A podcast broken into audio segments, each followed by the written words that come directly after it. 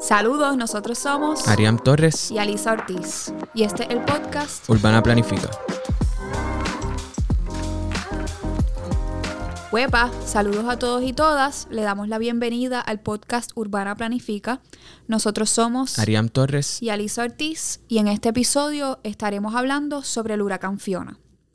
Este va a ser un episodio corto, ya que tenemos otro episodio en agenda en el que vamos a estar hablando sobre la recuperación ante desastre, pero queríamos hacer esta intervención porque es importante para nosotros reconocer el evento que nos impactó fuertemente eh, durante estos días y también el proceso en el que nos encontramos actualmente. Exactamente. Y queremos hablar de Huracán Fiona, pero reconociendo el contexto especial de Puerto Rico y de que curiosamente el mes de septiembre marcó el quinto aniversario del huracán María.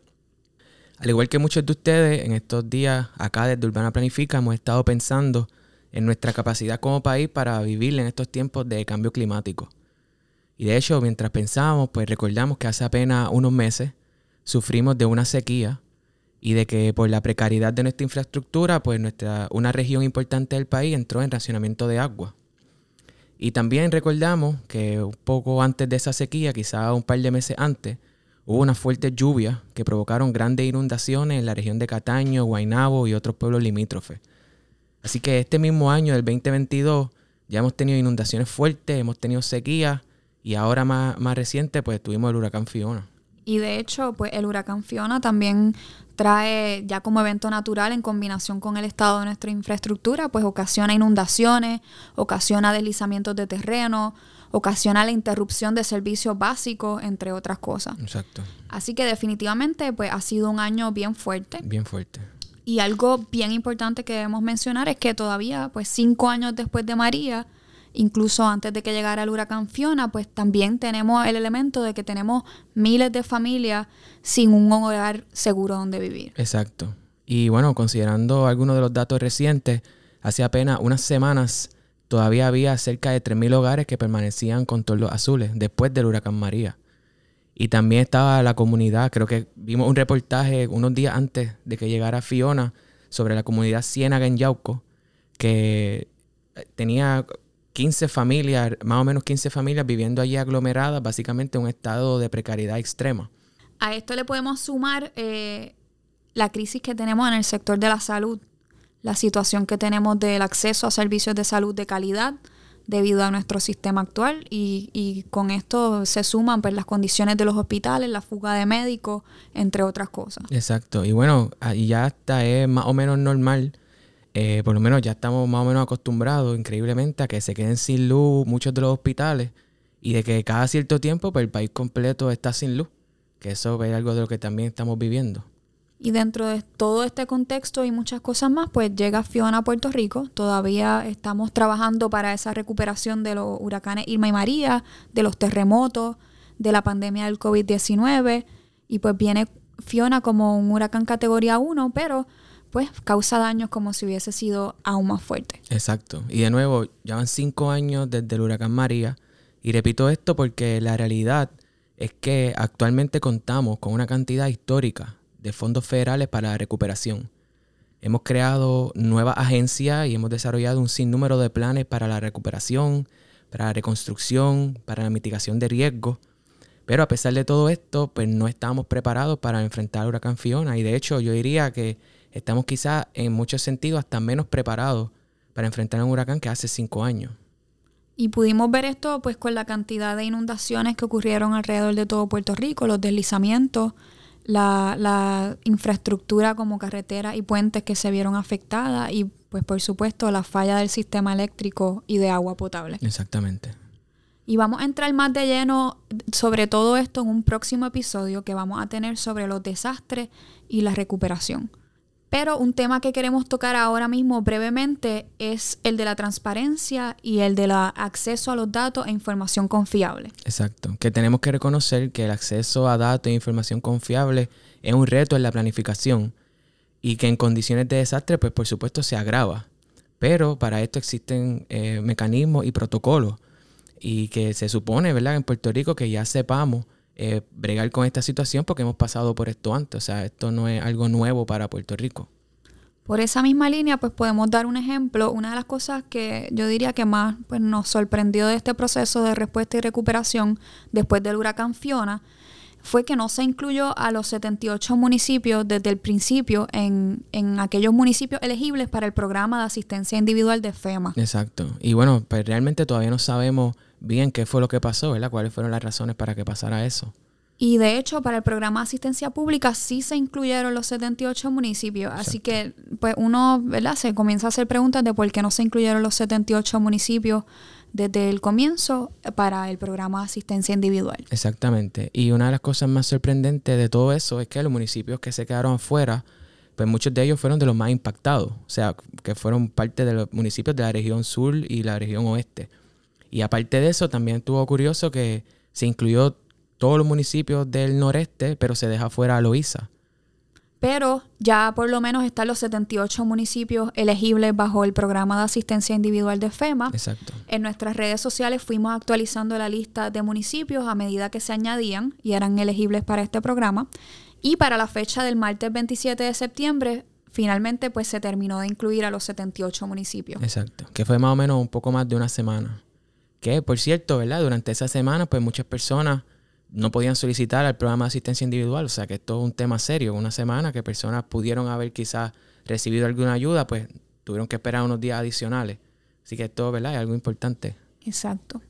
Otra cosa que también nos pareció curiosa es cómo se maneja la información, eh, la comunicación dentro del contexto de la respuesta y recuperación de, eh, y lo vimos, ¿verdad? Dentro de en esta ecuación del dentro del huracán Fiona. Exacto. Observamos, por ejemplo, que mucha información se comunicaba inicialmente a través de Twitter. Exacto. Y a veces entonces se ponía algo en Twitter, pasaba tiempo, a veces ah, quizá un día entero, antes de que, de que hubiese un comunicado oficial. Exacto.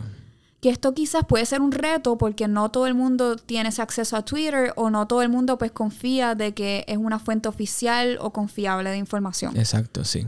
Y bueno, por esa misma línea, ¿verdad? De, del acceso a la información, pues hasta la fecha sabemos que ya tristemente pues han muerto más de 20 personas y creo que el último número que salió eran 23. Eh, así que, ¿verdad? Pues, pero, pero sabemos que posiblemente son más, eh, ¿verdad? Porque ya hemos vivido esto, ya hemos pasado por esto. Y, y, bueno, no solamente es importante las personas que desafortunadamente pues perdieron la vida, también tenemos que pensar en las personas que por falta de electricidad, por falta de agua limpia y por otras razones, ¿verdad? Pues se enferman gravemente o si ya estaban enfermas, pues se le agrava, ¿verdad? Su, su condición se empeora. O sea que en términos de salud esto es algo bien fuerte y que afecta a todo el mundo. Y si no es algo físico, pues podría ser algo mental y emocional, ¿verdad? Y todos estamos en ese barco. Exacto. Y afecta a todo el mundo, pero eh, lo más importante también que hay que reconocer es que no afecta a todo el mundo de la misma manera. Exacto. Y esto hay que decirlo siempre de manera eh, explícita. Y en el caso de Fiona, pues sabemos, por ejemplo, que hay regiones que sufrieron más, eh, regiones donde la destrucción fue más fuerte. Exacto. Y también pues sectores económicos, ¿verdad? Como por ejemplo la agricultura. Se afectó mucho y eh, específicamente el área de, la montaña, ¿verdad? Eh, por allá por Lares, Yauco, Las Marías y otras regiones, ¿verdad? Que se afecta. Y también poblaciones como los adultos mayores, las personas encamadas, las personas que tienen alguna condición médica. Exactamente. Son muchas de las cosas importantes realmente que tenemos que pensar, que tenemos que analizar, que tenemos que dialogar. Aquí en Urbana Planifica, pues vamos a tener un episodio especial para este tema eh, de recuperación ante desastre un poco más adelante. Exacto. Y la razón, ¿verdad? Es que queremos hacerlo bien, queremos hacer un buen análisis, queremos poder compartir la mejor información posible con ustedes, por supuesto desde el punto de vista de la planificación, ¿verdad? Que es nuestro enfoque. Exacto. Y bueno, ya estamos llegando al final de este episodio corto. Pero antes de terminar, queríamos compartir un pensamiento con las personas que nos escuchan. Vale. A pesar de que muchas personas han expresado que nadie se esperaba que pasara esto, pues la realidad es que sí debemos esperar este tipo de eventos. Es de esperarse porque estamos en un contexto de cambio climático, tenemos el conocimiento científico y también tenemos pues la experiencia vivida. Exacto. Sabemos que tenemos que mitigar inundaciones y deslizamientos, que tenemos que preparar los embalses, que tenemos que transformar nuestro sistema energético, nuestro sistema de salud. Exacto. Que los problemas en las escuelas y los hospitales necesitan ser atendidos con urgencia. Que tenemos que planificar para la mitigación y la recuperación en nuestras comunidades, pero de manera justa. Exacto. y que gran parte de nuestro país estamos dentro de un contexto de pobreza y que necesita pues, oportunidades de movilidad social. Definitivamente. Así que sabíamos que no estábamos preparados, eh, que tenemos que prepararnos y sabemos los asuntos que tenemos que atender para estar preparados. Estar preparado requiere de una planificación amplia e integral que considere principalmente la adaptación a los efectos del cambio climático y la desigualdad social. Así que tenemos que planificar y actuar mejor. Y nosotros acá desde Urbana Planifica creemos que este es el momento de crear espacios y oportunidades de participación ciudadana que sean significativos y que empoderen a las comunidades.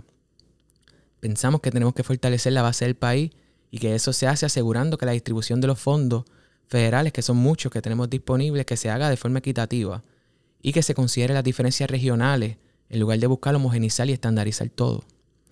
También pensamos que tenemos que atender las necesidades más urgentes y que tenemos que invertir en proyectos de mitigación y adaptación climática, pero sin dejar atrás a los más vulnerables.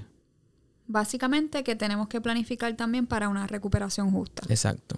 Y que pueden contar con Urbana Planifica para esto. Definitivamente. Bueno, antes de terminar, les queremos dejar saber que tenemos tres episodios que fueron grabados antes del huracán Fiona, que van a estar saliendo en las próximas semanas.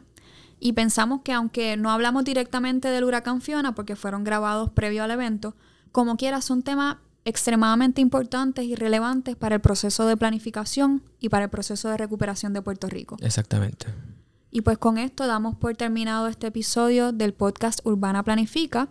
Recuerden buscarnos y seguirnos en las redes sociales. Nos encuentran así mismo como Urbana Planifica. Muchas gracias por acompañarnos y nos vemos en la próxima. Nos vemos en la próxima.